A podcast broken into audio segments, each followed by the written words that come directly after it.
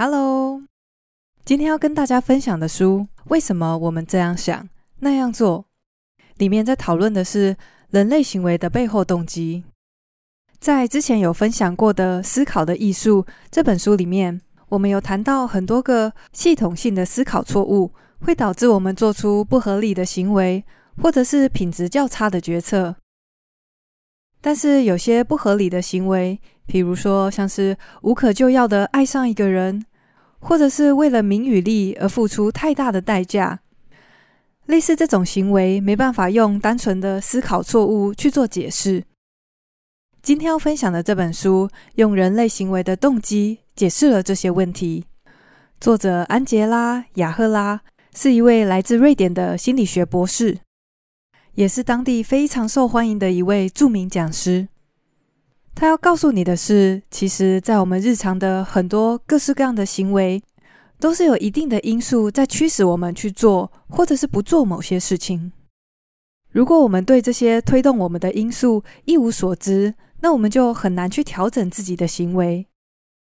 所以，借由了解这些动机，我们可以更轻松的自我调整，培养个人特质。进而影响到我们的命运。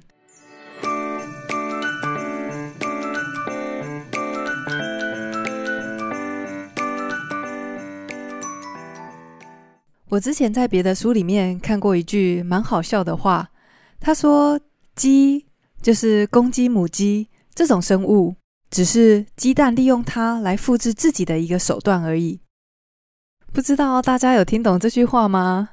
它其实只是用一种比较夸张的方式来描述说，物种想要繁衍、复制自己的强大欲望。当然，为了繁衍，我们得先生存才行。所以，这两件事情可以说是世界上所有的生物所拥有的共同目标。当然，也包括人类在内。因为如果我们不致力于生存还有繁衍的话，在竞争激烈的自然当中，我们早已不复存在。这本书所要探讨的三大主要动机，都是源自于有着生存还有繁衍这两个强大的本能。这三个动机分别是人际关系、地位以及知识。在我们开始谈这三个主要动机之前，我们先来了解一下另外一个影响我们行为非常深刻的因素，那就是我们的性格。在心理学界所探讨的五大性格特质。这个是在形容某人的性格时最常被用到的模型。这五项特质分别是外向性、对经验的开放性、亲和力、责任心，还有情绪不稳定性。根据一个庞大的研究得知，我们大约有百分之五十的性格是遗传来的。那么这些特质是在什么样的情况下，又是以什么样的方式去影响我们的所作所为呢？首先，性格会影响我们所体验到的事情。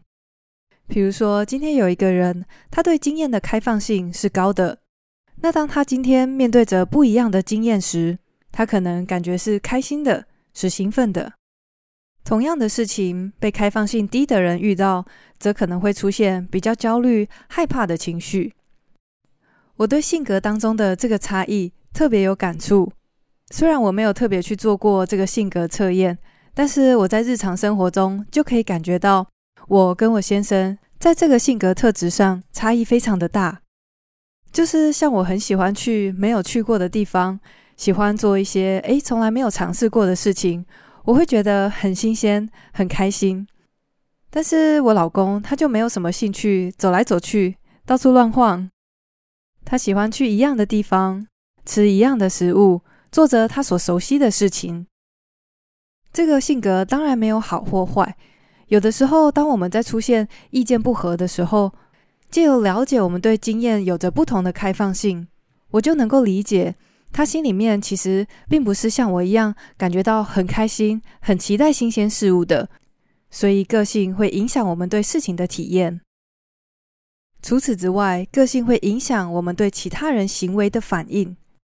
举例来说，一个情绪不稳定性高的人，可能会对其他人没有恶意的批判，做出过度的反应。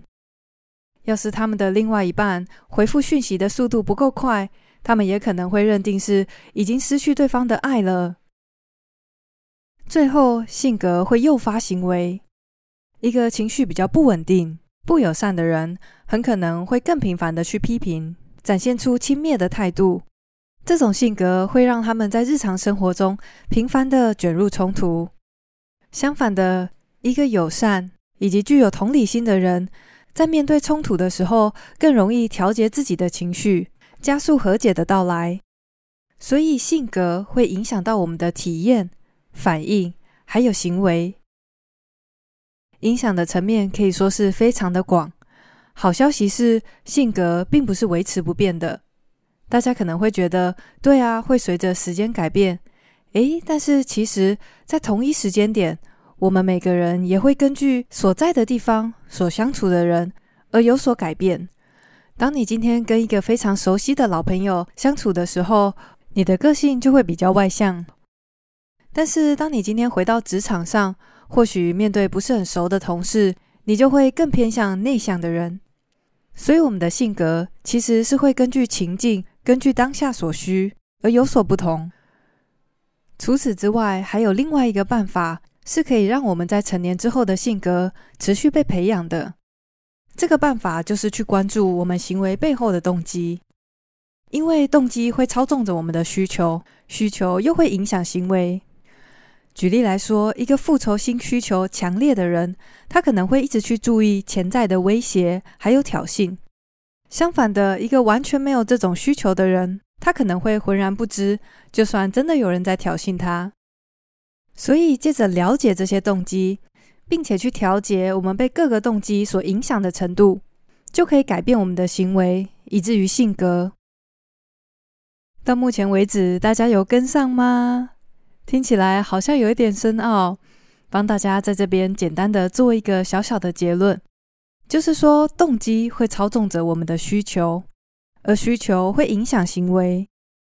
当我们的行为有了一致性，变得可预测的时候，就变成了我们独特的性格。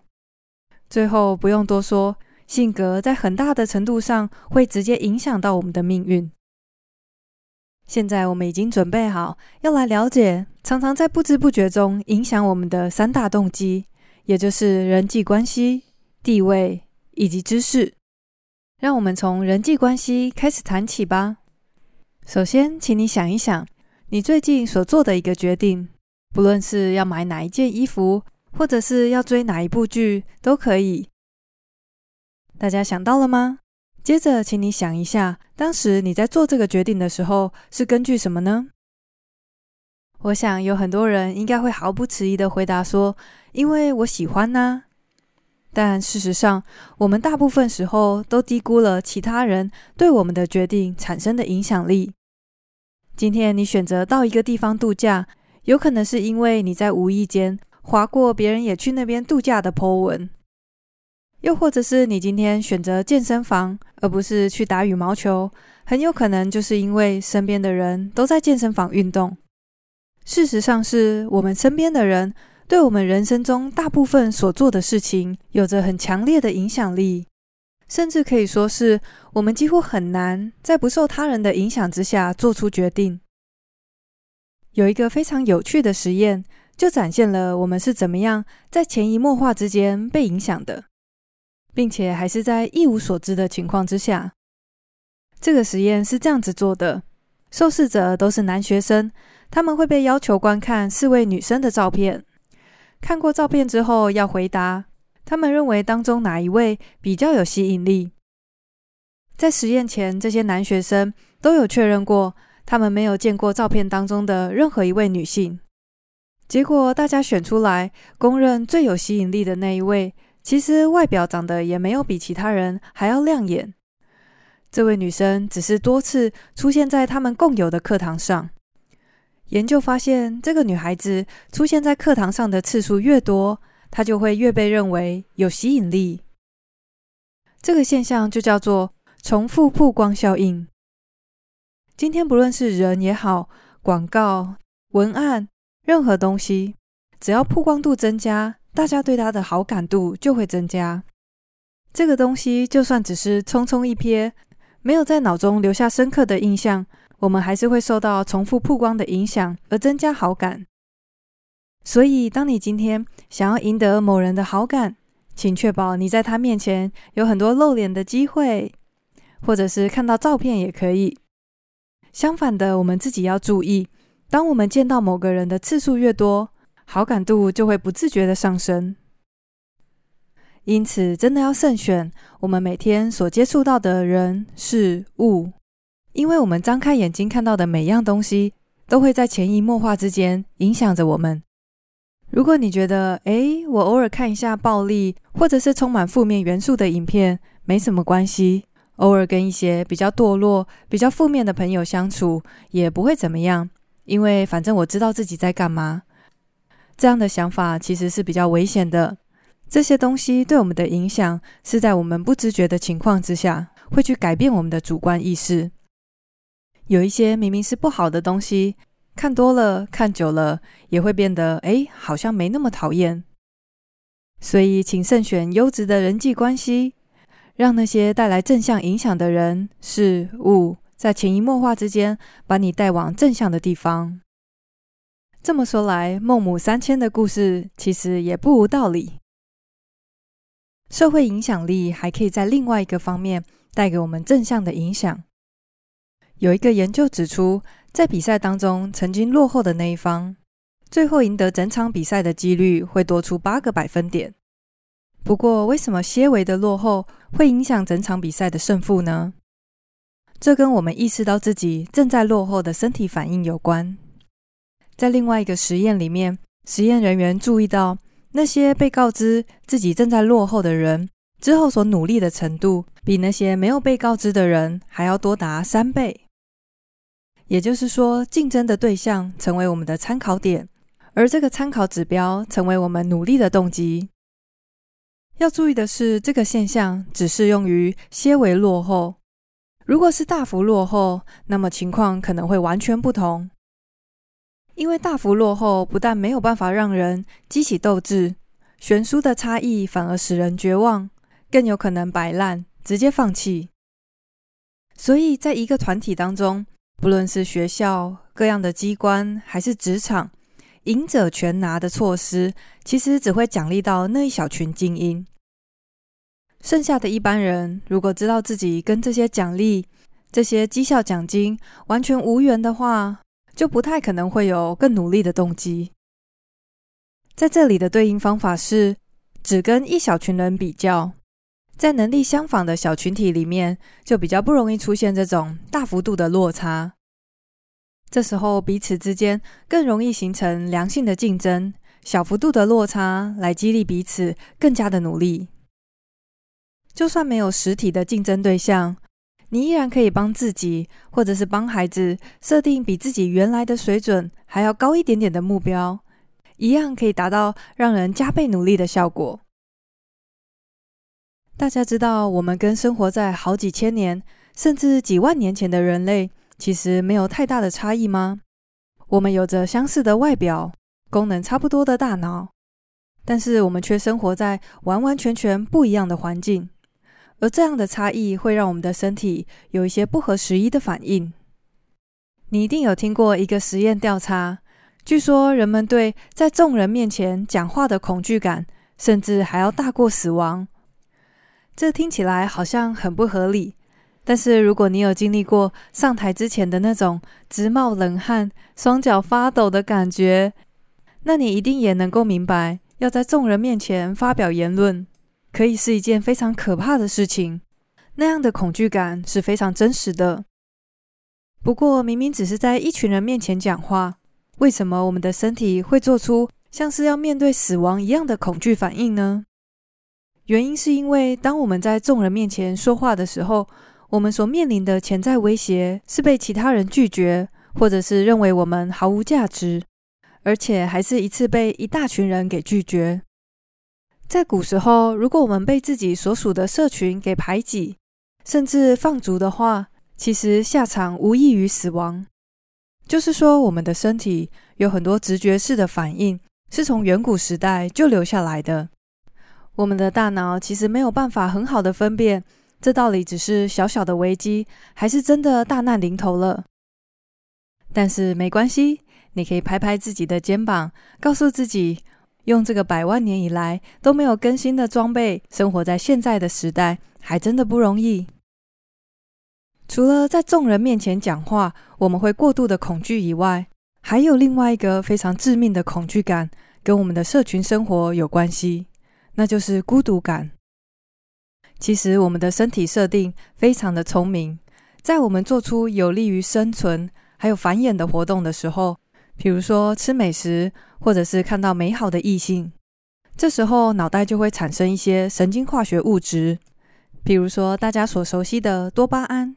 另外还有催产素以及血清素，这些神经化学物质会让我们感觉非常快乐，就好像你的身体在告诉你：“嘿，听着，这个东西很好，赶快去多弄一点过来。”相反的，当我们处在不利于生存的环境之下，大脑也会分泌皮质醇，皮质醇会让我们感到恐惧，增加我们的压力，它就像是一种警告，借此让我们来采取行动。所以，孤独感之所以会让人这么的痛苦，原因就是我们的身体知道，再这样一个人下去，我们会没有办法生存。当然，现在这个时代，一个人也可以活得好好的，但是我们的身体却没有办法分辨。决然一生的痛苦是非常真实的，被所爱的人拒绝，还有被遗弃的感觉。研究指出，甚至可以跟肉体的疼痛画上等号。可以说是我们的快乐程度有很大一部分取决于亲密的人际关系，但是这是否代表我们需要去跟大量的人士交流呢？其实不是。研究指出，比较好的状况是能够拥有一群少数但是真的能够交心的朋友。研究也发现，我们大部分的人会把这些亲密的交流集中在六个人身上。简单来说，优质的人际关系应该是要重质不重量。作者在人际关系的这个章节中，另外还探讨了一个我非常感兴趣的主题，那就是使我们快乐的因素。之前在过得还不错的一年那本书的分享里面，我们已经用了五集的时间去探讨在日常生活中那些能够真正使我们快乐的因素。不过，在这本书里面，我很惊喜的发现还有一些新的想法。首先，我们已经知道优质的人际关系对我们的快乐程度有举足轻重的影响。